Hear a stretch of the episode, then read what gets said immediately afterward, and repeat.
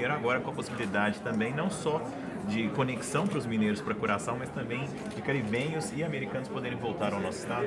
Sim, e significa mais, porque nós temos cidades do interior ligadas é, a essa conexão.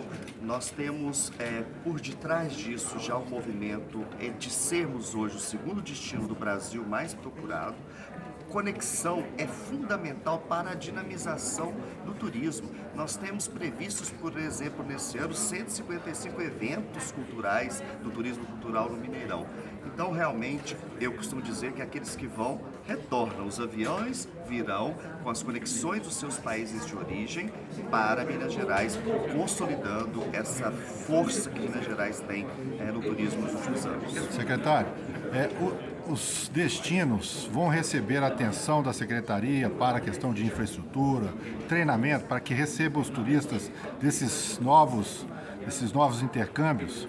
Claro, todos os destinos é, terão promoção no lugar de origem do destino Minas Gerais. Será a nossa, nossa função, ou seja, por exemplo, Curaçao, no primeiro voo, nós estaremos lá com a cultura mineira e mostrando as paisagens, a nossa experiência, para que as pessoas venham a Minas Gerais.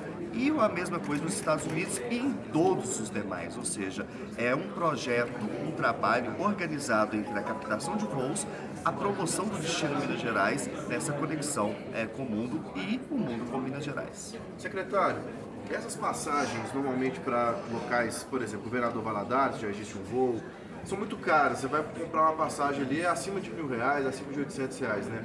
A gente sabe que não houve uma cláusula, não houve uma, uma, é, um requisito do governo para essas empresas, para essa isenção do ICMS, elas reduzirem a passagem.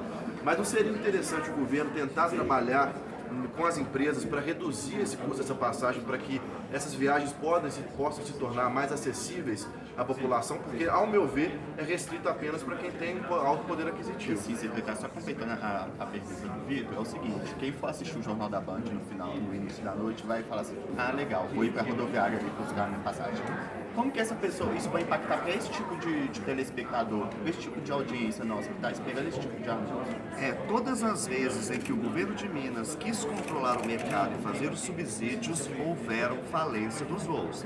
Então, o mercado da aviação, você oferecer, você só faz com que o mercado é, fique barato com subsídios. E dar subsídios ao mercado de aviação não é no momento da política do Estado de Minas Gerais.